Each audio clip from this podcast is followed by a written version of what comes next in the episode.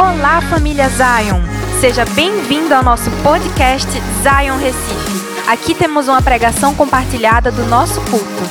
Abra o seu coração e permita que Deus fale com você. Abre comigo a tua Bíblia no livro de 1 Reis, capítulo 18. 1 Reis, capítulo 18. Se você achou, grita achei. Se você não achou, grita comigo escola Zal. Ó, já fiz o pitch, hein, Josué? Tá feito, viu? Se você achou, grita comigo, olha a chuva. Vamos ler aqui a partir do versículo 1. Olha só o que as escrituras dizem. Depois de um longo tempo, no terceiro ano da seca, a palavra do Senhor, repete comigo, a palavra a palavra do Senhor veio a Elias, ao profeta Elias: Vá apresentar-se a Acabe, pois enviarei chuva sobre a terra. Agora para aqui comigo rapidinho. Uma coisa que a gente precisa começar a entender são os contextos históricos que estão por trás de cada passagem bíblica.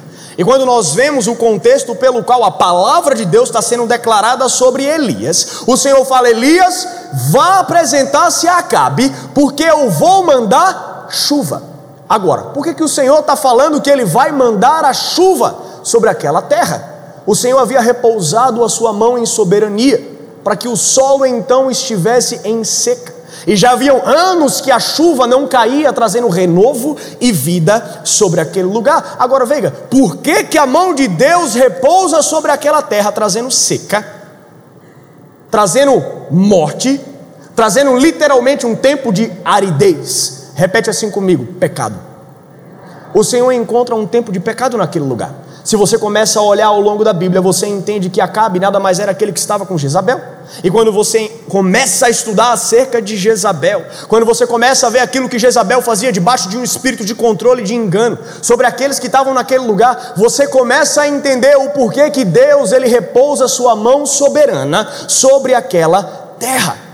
E quando o Senhor ele repousa sua mão soberana, trazendo o tempo de sequidão e de aridez, ele declara então a sua palavra sobre Elias, sobre aquele que tinha um coração reto e direto ao Senhor, e fala: Elias, vá apresentar-se porque eu vou mandar a chuva.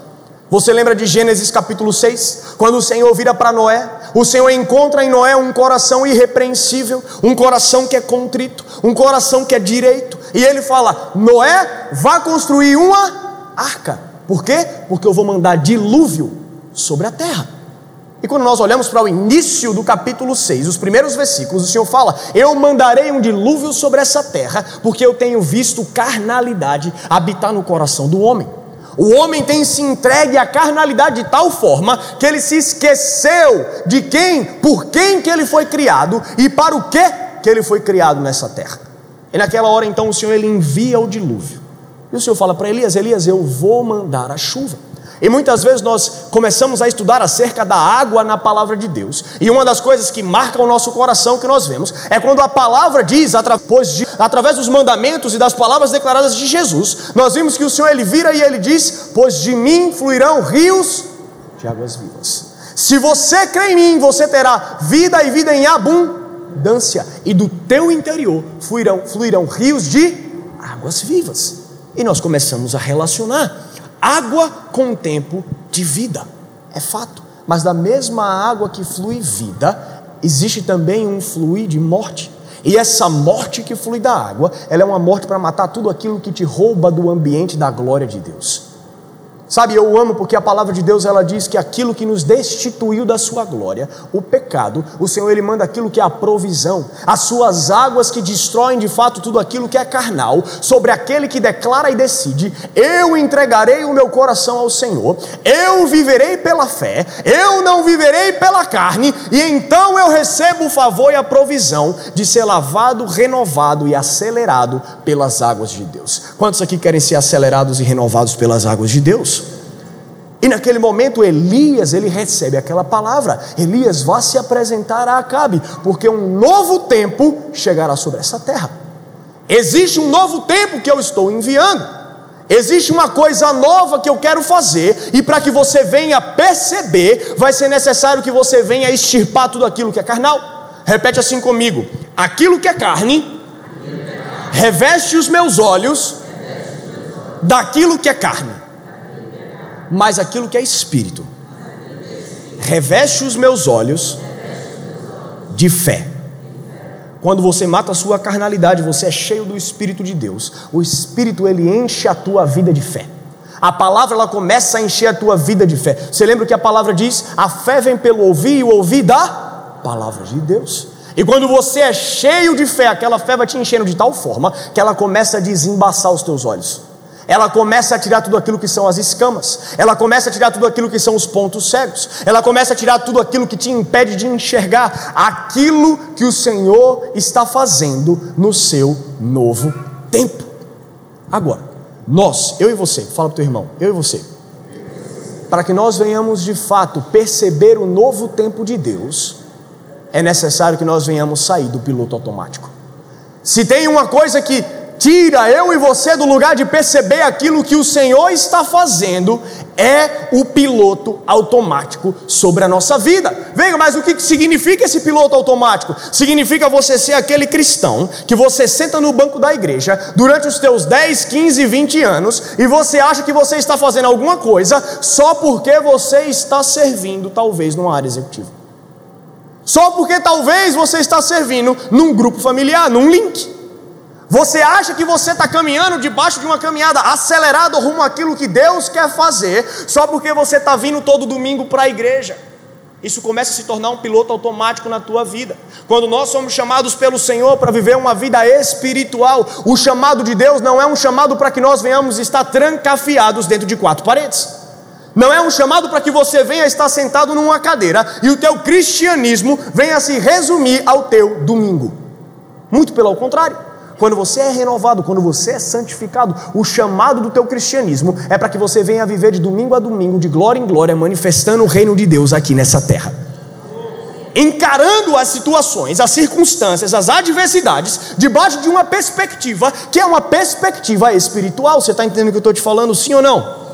Sabe aquele momento que você entra no teu trabalho e você fala, o ambiente está hostil mas não interessa, porque eu estou aqui e eu carrego o Espírito Santo de Deus, e a palavra já declarou sobre a minha vida: maior é o que está em mim do que aquele que está no mundo. Se do meu interior fluirão rios de águas vivas, significa que não interessa o quão hostil está o ambiente, porque basta que aqui eu esteja presente, carregando o sal e a luz do mundo, que o ambiente precisa se render perante a glória de Deus aqui nesse lugar. É aquele momento que você está dentro da tua família, que você está dentro da tua casa e você começa a ver certas situações. Você começa a ver certas situações de intriga entre teu pai e tua mãe. Você começa a ver certas situações de intriga, sabe, de um primo com a prima, de um tio com um tio. Você começa a ver irmão com irmão, pai com filho, filho com pai. E você começa a falar: ei, ei, peraí, peraí, peraí, peraí, peraí aqui. Aqui não, Satanás, porque enquanto eu estiver aqui na minha casa, aquele que está em mim, que é maior do que aquele que está no mundo, ele se manifestará em glória e ele trará então vida sobre a minha casa. Então nós começamos a entender a perspectiva espiritual que nós devemos caminhar. E se nós ficarmos no piloto automático, nós vamos começar a resumir o nosso cristianismo e o chamado de Deus a sermos como discípulos e embaixadores a uma mera vida de domingo. Quantos aqui querem viver um cristianismo de fato? Eu estou falando com embaixadores e reis e discípulos aqui nesse lugar, sim ou não? Sabe, nós precisamos começar a tomar posse da palavra sobre a nossa vida. Nós precisamos começar a tomar posse da verdade de Deus sobre a nossa vida, porque o perigo, e muitas vezes nós achamos que nós estamos debaixo do ataque do inimigo, só quando parece que tudo ao redor está feio. Quando parece que tudo ao redor é um filme de terror. Nossa, eu estou vivendo uma temporada muito complicada. Parece que tudo está um filme de terror. Nada dá certo. Satanás está realmente me atacando. Só que às vezes as coisas estão dando tudo certo no trabalho. Às vezes as coisas estão dando tudo certo na tua família, nos teus relacionamentos, está dando tudo certo com as tuas finanças e você não percebe que aquilo que Satanás ele está te atacando é você se tornar um ponto morno sentado na cadeira da igreja achando que você está fazendo alguma coisa e você não está fazendo nada. Ele começa a usar de estratégias sutis para poder fazer com que cada vez mais aquilo que é o dom de Deus que está dentro do teu coração ele comece a ficar morno. E sabe o que a palavra de Deus diz? Que quando nós estamos em mornidão, o Senhor nos vomita da boca para fora. Nós somos chamados a viver de fato como tochas ambulantes aqui nessa terra. Você está entendendo o que eu estou te falando, sim ou não? Esteja atento, preste atenção. Saia do piloto automático para que você possa perceber algo. O Senhor, Ele fez algo, Ele está fazendo algo e Ele fará algo, mas se você não sai do piloto automático, você não consegue perceber aquilo que Deus Ele está fazendo. Sabe, eu amo as palavras de Moisés, quando ele está lá em momentos críticos e decisivos do povo, aonde ele está liderando o povo no deserto, e ele diz: Senhor, se a tua glória não for conosco, se a tua presença não entrar nessa nova terra junto conosco, nós não queremos ir. Não faz sentido, não adianta. Agora, se você está anotando, eu quero que você anote. E se você não está anotando, eu quero que você anote também, porque isso aqui vai ser muito importante para você, para que você esteja fora do piloto automático. Existem três pontos cruciais para que você venha a ser movido daí para fora. E o primeiro deles, seja constantemente grato, porém nunca satisfeito. Repete comigo: gratidão quando nós guardamos um coração grato, a gratidão no nosso coração, ela começa a trazer à memória aquilo que foi construído no nosso relacionamento com Deus. A gratidão ela faz com que o nosso coração ele não caia no lugar de amargura. A gratidão ela guarda o nosso coração contra aquilo que são as raízes, as raízes de amargura que nos tiram de um lugar de perceber e de estar focado naquilo que é o novo de Deus, naquilo que ele está fazendo. Agora, o que isso tem a ver com estar satisfeito, Veiga? Isso tem a ver porque quando nós estamos satisfeitos, significa que nós estamos saciados.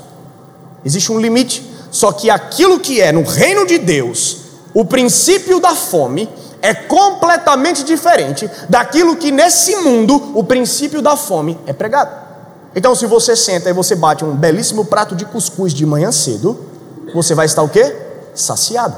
Eu lembro da minha mãe, quando de manhã cedo eu ia para a escola, eu acordava e tinha aquele pequeno prato de cuscuz. Cuscuz com queijo, cuscuz com ovo, cuscuz com charque, cuscuz com carne de sol, cuscuz é massa, cuscuz é top. Eu estou morrendo de saudade de comer um cuscuzinho, bicho. E eu lembro que eu sentava e era aquele pratinho de cuscuz, quatro ovos, carne de sol, charque, um pãozinho do lado, uma vitamina de 750 ml de banana. Vamos embora para o colégio. Sabe, você come aquilo e não, também não é possível que você não esteja saciado depois disso aqui, meu amigo. Brincadeira, você deve estar com fastio, só pode. Sabe, quando você come aqui nessa terra, aquilo que você come vai te saciar, porque o teu estômago tem uma tampa. Só que no mundo espiritual, aqueles que buscam encontram. Aqueles que batem a porta, a porta ela vai se abrir. Aqueles que procuram o Senhor, eles o acharão. Aqueles que têm fome, quanto mais fome eles geram, mais fome é gerado dentro do seu coração quando você come da Bíblia, a Bíblia dentro de você, ela não traz saciedade, ela traz gratidão, ela traz revelação, ela traz a consciência daquilo que Deus está fazendo, mas ela não te sacia, ao contrário, porque ela sabe que se você ficar saciado, você morre. E o princípio de vida no espírito é: quanto mais você come da palavra, mais fome você tem, porque quanto mais você se alimenta da palavra, mais vida você recebe em Deus. Quantos estão famintos pela palavra de Deus aqui nessa manhã? Então, seja grato, mas não esteja satisfeito. Segundo, não faça da unção passada a sua zona de conforto. Não faça da unção passada a sua zona de conforto. E isso aqui é um ponto muito perigoso. Porque a nossa tendência como seres humanos é constantemente buscar aquilo que são as zonas de conforto na nossa vida.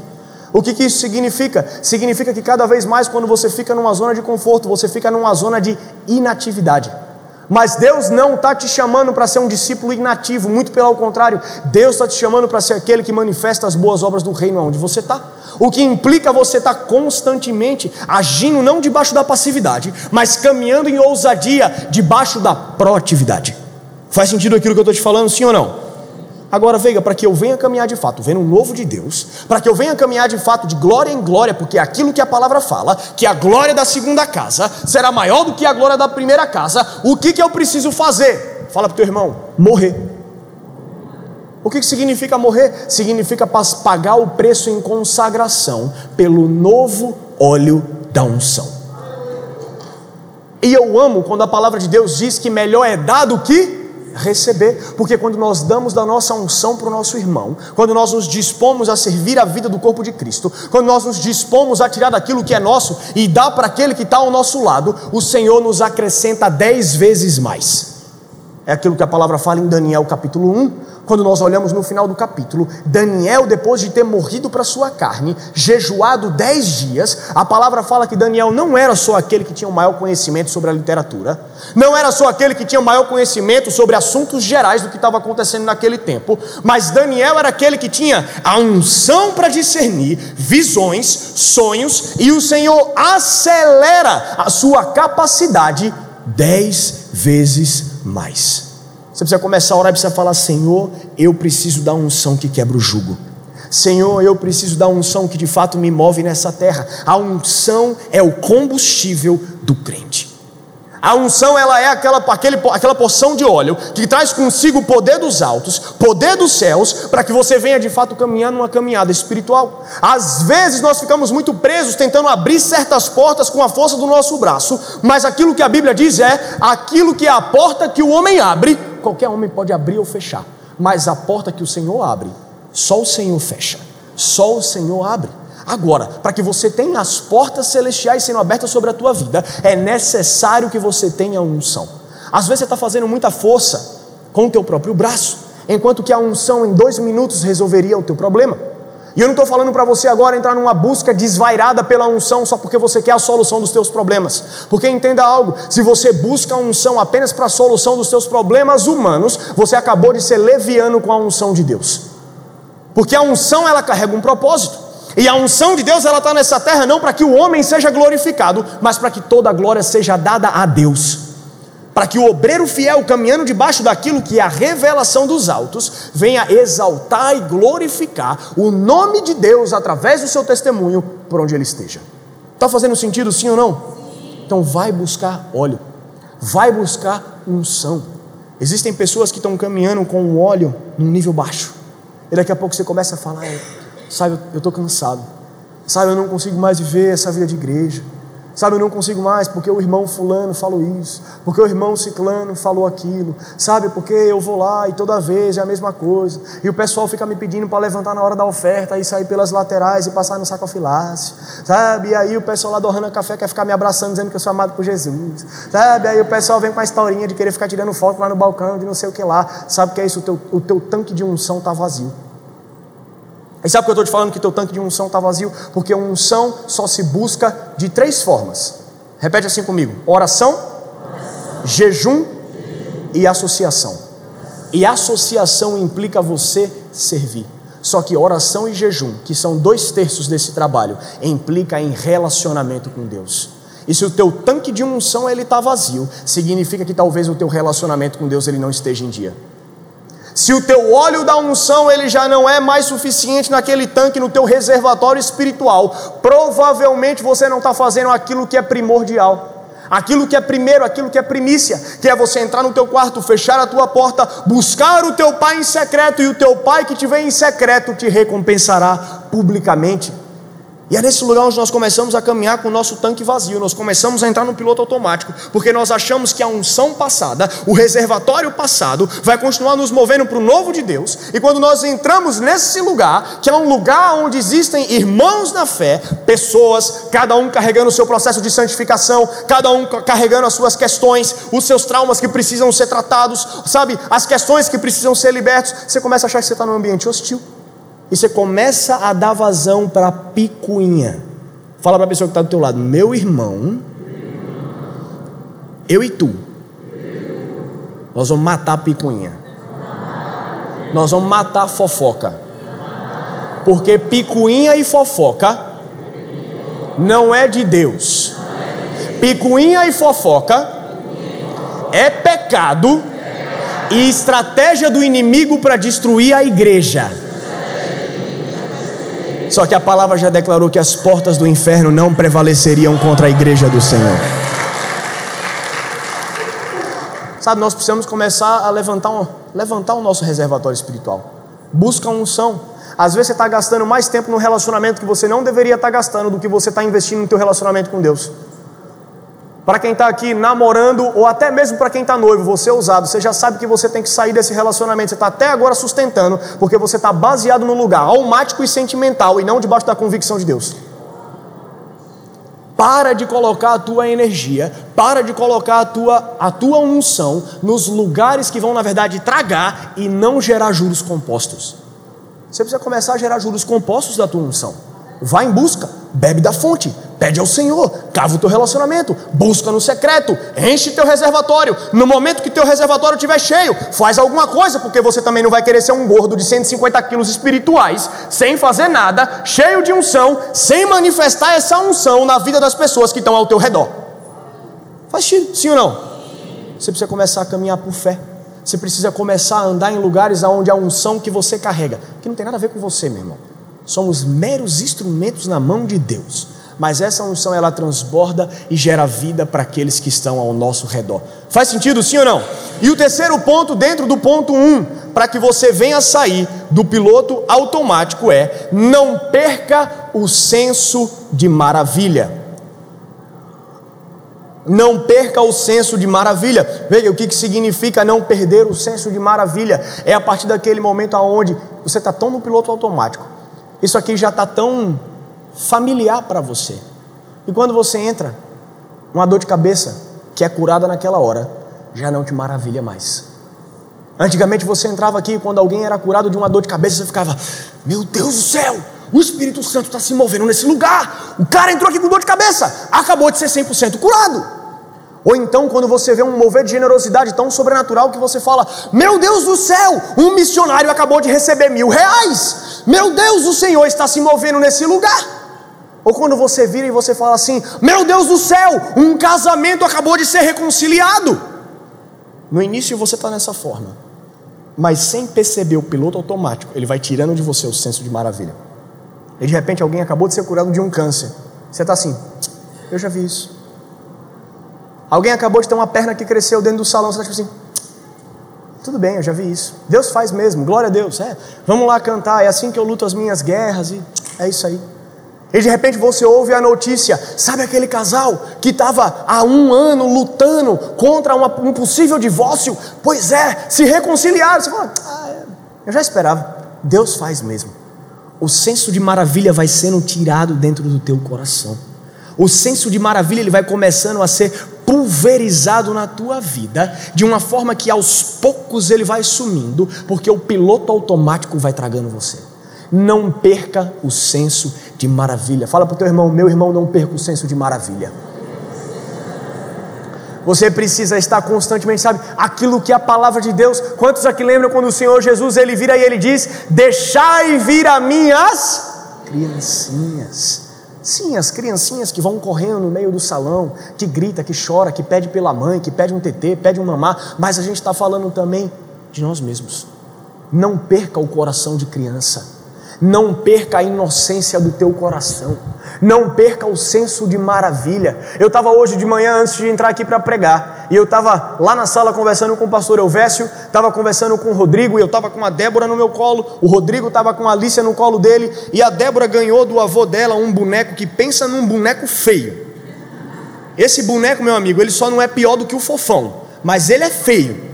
E você aperta na barriga do boneco, o boneco começa: ervilha, ervilha, quero comer ervilha. E a Débora, toda vez que o boneco começa a cantar, ela faz. e a Alicia pegou o boneco para brincar. E na hora que o Rodrigo apertou na barriga do boneco, a Alicia fez assim.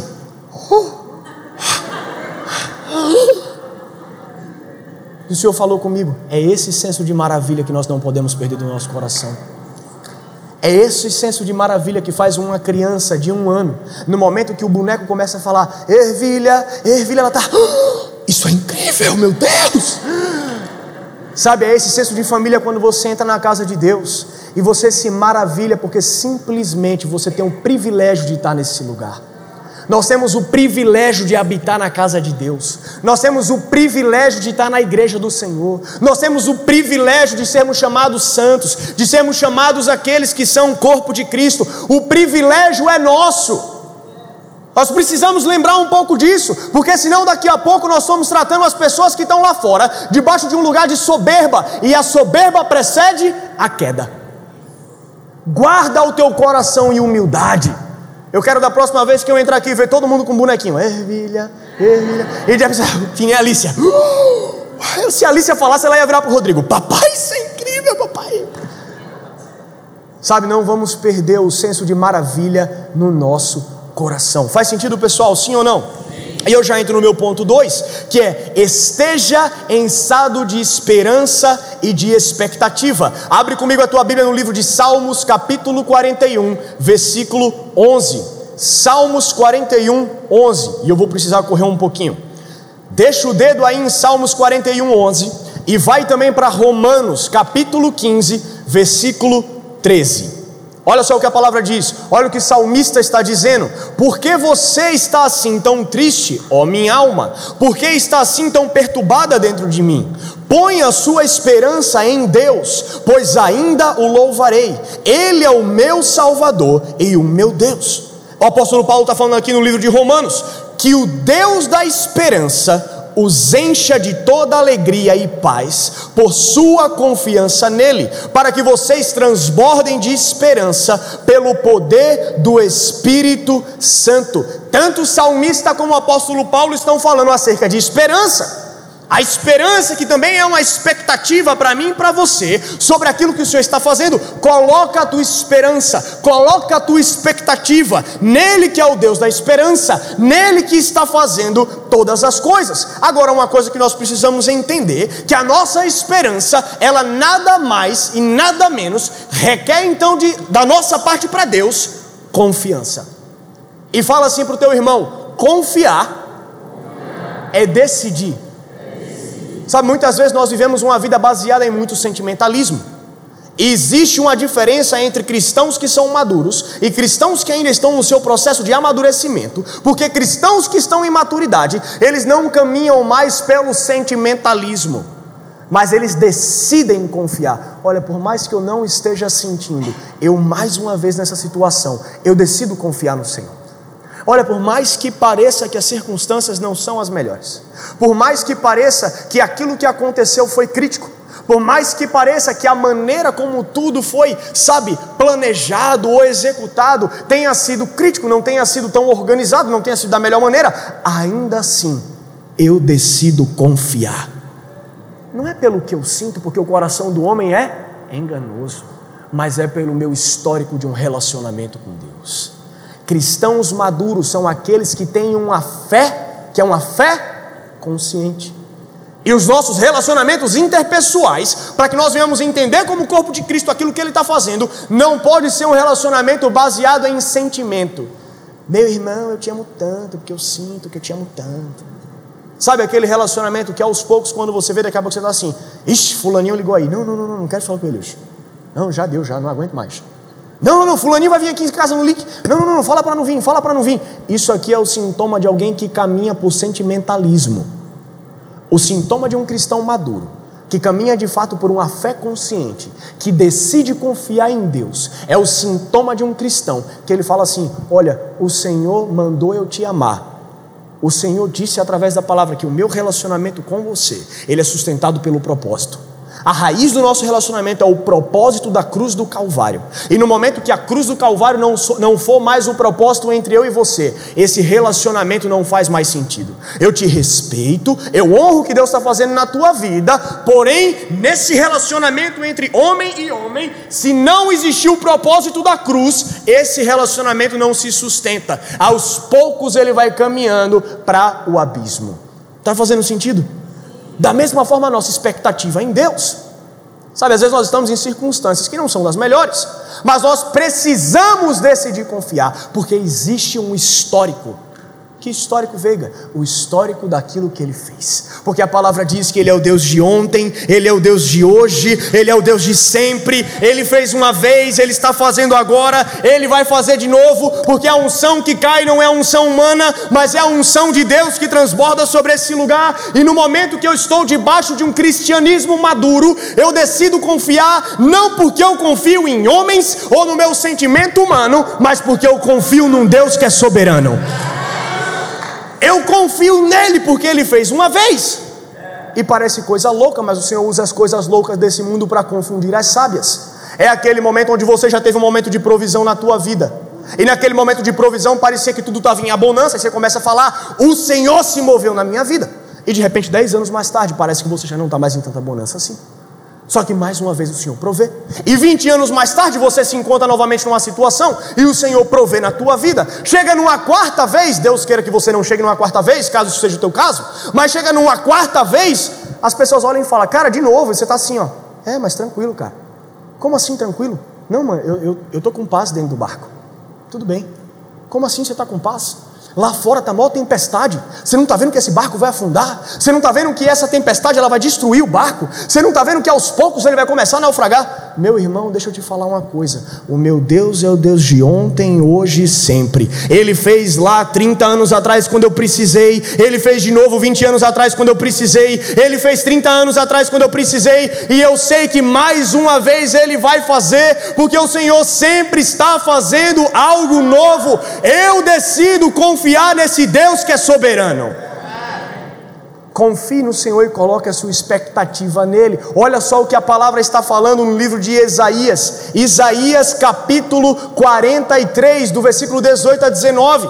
Olha só as palavras do Senhor sobre o profeta: esqueçam o que se foi, não vivam no passado, Vejam, estou fazendo uma coisa nova, ela já está surgindo, vocês não a reconhecem. Vejam, eu estou fazendo uma coisa nova. Zion Church, o Senhor está fazendo uma coisa nova sobre Recife, o Senhor está fazendo algo novo sobre essa igreja, o Senhor está fazendo algo novo sobre a tua vida e a tua casa, o Senhor está fazendo algo novo. O nosso dever é reconhecer reconhecer debaixo de uma fé consciente.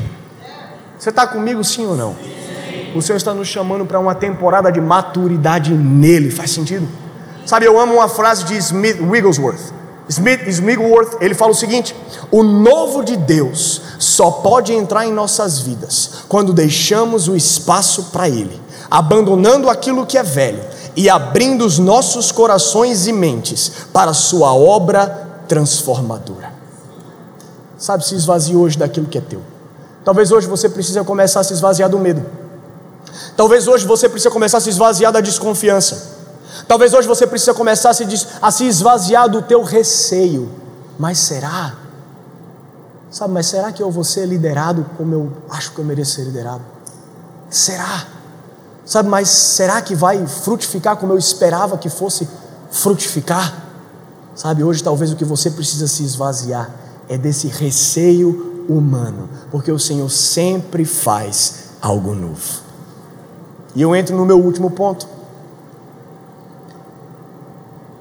Se mantenha comigo em 1 Reis capítulo 18, eu quero ler com você. Pula comigo para o versículo 41. Deus está falando com você, sim ou não? Sim. Pergunta para o teu irmão: Deus está falando com você, meu irmão? Toda pergunta requer uma resposta. Deus está falando com você, meu irmão? É um tempo novo. Vamos ler juntos aqui, 1 Reis, capítulo 18. 1 Reis 18, versículo 41 até o 46, e eu já entro aqui no meu último ponto da mensagem. E Elias disse a Acabe: Vá comer e beber pois já ouço o barulho da chuva pesada. Então Acabe foi comer e beber, mas Elias subiu até o alto do Carmelo, dobrou-se até o chão e pôs o rosto entre os joelhos. Vá e olhe na direção do mar, disse ao seu servo. E ele foi e olhou. Não há nada lá, disse ele. Sete vezes Elias mandou: volte para ver. Na sétima vez o servo disse: Uma nuvem tão pequena quanto a mão de um homem está se levantando do mar. Então Elias disse: Vá dizer a Acabe: prepare o seu carro e desça, antes que a chuva o impeça. Enquanto isso, nuvens escuras apareceram no céu, e começou a ventar e a chover forte. E Acabe partiu de carro para Jezreel. O poder do Senhor veio sobre Elias, e ele, prendendo a capa com o cinto, correu à frente de Acabe por todo o caminho até Jezreel Elias ele está lá posicionado. E nós entramos aqui no nosso terceiro ponto, porque se você de fato quiser se preparar para entender o novo mover de Deus, para entender a chuva do Senhor, você vai precisar se posicionar. Vai ser necessário o posicionamento da tua parte, e aquilo que sustenta o teu posicionamento é palavra de Deus. Repete comigo: palavra de Deus. Aquilo que está sustentando Elias naquele momento é a certeza da palavra que ele havia recebido. Você lembra do versículo 1? Versículo 1 a palavra está dizendo: Vá apresentar-se a Acabe, porque eu vou mandar chuva pesada. E nesse momento Elias ele está posicionado. E Elias ele tem a certeza porque ele tem a palavra de Deus. Ele tem um contexto daquilo que Deus já fez. Ele tem um histórico daquilo que Deus já havia feito através da sua vida e na sua vida. E então Elias ele vira para o seu servo e fala: Vai lá, volta lá, vai lá e me fala quando você começar a ver a chuva. Vai lá, ele começa a posicionar o servo. Enquanto ele posiciona o servo, ele começa a gerar fé no coração daquele que está ao seu redor. Sabe, às vezes a tua postura, o teu posicionamento em falar, eu preciso me posicionar, eu já tive a palavra de Deus, sabe? Deus ele já prometeu, Deus ele já fez uma vez, eu sei que Deus ele vai fazer de novo, eu sei que Deus ele vai mandar a chuva. Servo, vai. Vai lá e me fala quando a chuva estiver se aproximando. E Elias ele começa a gerar fé. Ele começa a gerar fé, ele começa a gerar fé, e ele está falando para o servo: vai lá, eu estou gerando fé no seu coração também, vai lá, porque eu sei que Deus ele vai se mover, eu sei que a chuva pesada ela vai se aproximar, e Elias ele começa a dizer profeticamente: já ouço o som da chuva pesada. Às vezes o que você precisa fazer é começar a declarar mais uma vez as palavras de Deus sobre a tua vida em voz alta. A declaração dessas palavras vai começar a trazer à tua memória aquilo que te traz esperança. Você começa a falar: Senhor, o Senhor já prometeu. Senhor, o Senhor prometeu um avivamento sobre Recife. Senhor, o Senhor prometeu que haveria um derramar especial sobre essa terra. O Senhor prometeu que dessa terra homens e mulheres de Deus se levantariam. Senhor, o Senhor já fez, assim como o Senhor fez na rua Azusa, assim como o Senhor fez no avivamento do Canadá, assim como o Senhor fez lá atrás, quando nós vimos em avivamentos, como o avivamento de Evan Roberts lá no país de Gales. Senhor, nós vimos na Colômbia. Senhor, nós vimos em outras nações. Senhor, nós experimentamos aqui no Brasil mover de adoração. Senhor, O Senhor já fez, e eu volto a declarar, porque eu sei que o Senhor já fez, a tua fidelidade ela se comprova, porque eu sei que o Senhor já fez, eu sei que o Senhor fará mais uma vez. Eu já ouço o som da chuva pesada que se aproxima. E é nesse momento que a tua maturidade ela começa a falar: esquece aquilo que você está sentindo, se apega em fé naquilo que já foi prometido, esquece aquilo que o teu coração te dá, arrepio. Quem precisa de arrepio? Você precisa da palavra soberana de Deus sobre a tua vida. Você não precisa de arrepio, você não precisa sentir, você tem que parar com essa história de, ai, porque eu estou sentindo paz, está sentindo coisa nenhuma, meu irmão. O coração do homem é enganoso, você precisa estar alicerçado na palavra de Deus eu já ouço o som, eu já ouço o barulho da chuva pesada que vai cair sobre esse lugar. E no momento que essa chuva vier, no momento que essa chuva pairar, essa chuva ela vai trazer consigo o novo tempo do Senhor sobre essa terra seca e árida. Quando a chuva do Senhor ela vier, ela vai trazer consigo a instauração do derramar de uma nova unção sobre essa terra. E naquela hora, Elias então se ajoelha. E enquanto o servo está lá em fé, indo para poder ver, será que tem chuva? E ele volta, ainda não tem. Será que tem chuva? E ele volta, ainda não tem. Elias se posiciona. E sabe como Elias se posiciona? Joelho no chão, cabeça dobrada, entre as pernas, reverência e entrega 100% aquilo que Deus ele quer fazer. Às vezes, meu irmão, você está esperando da forma errada. Às vezes a tua espera, a tua expectativa está sendo num piloto automático humano, mas Deus está falando, quando os teus joelhos tocam o chão, as tuas orações elas tocam o céu, e as tuas orações se tornam então o rasgar dos céus para uma invasão celestial nessa terra. Homem, Vai ver se há nuvem, porque eu já ouço o barulho da chuva. Enquanto você vai, eu me prostro perante o Cordeiro, porque eu exalto e o glorifico, mesmo que ele não faça. A vontade de Deus, a Bíblia diz que do Senhor é o querer e o realizar. As suas palavras são sim e amém. A vontade nunca vai ser nossa. O desejo nunca vai ser do nosso coração. Às vezes a tua expectativa está naquilo que você quer e não naquilo que Ele já te prometeu na Sua palavra. Só que nessa manhã Deus está falando, igreja, se prostre perante mim sou Deus sobre deuses, Senhor sobre os senhores, porque a minha palavra já veio sobre a tua vida, a minha palavra já veio sobre essa terra, a minha palavra já veio sobre essa região. Será que você não consegue ouvir? Veja, ouça o barulho de chuva pesada que se aproxima. E no final, olha só o que a palavra diz: o poder do Senhor veio sobre Elias. Você crê que o poder do Senhor vem sobre a tua vida nessa manhã?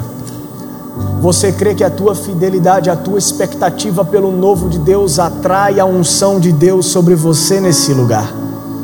Você está comigo aqui, sim ou não? Fique de pé comigo. Obrigada por estar conectado com a gente. E se quiser saber mais sobre a nossa família Zion Recife, fique ligado nas nossas mídias sociais, Instagram e YouTube. Até o próximo episódio.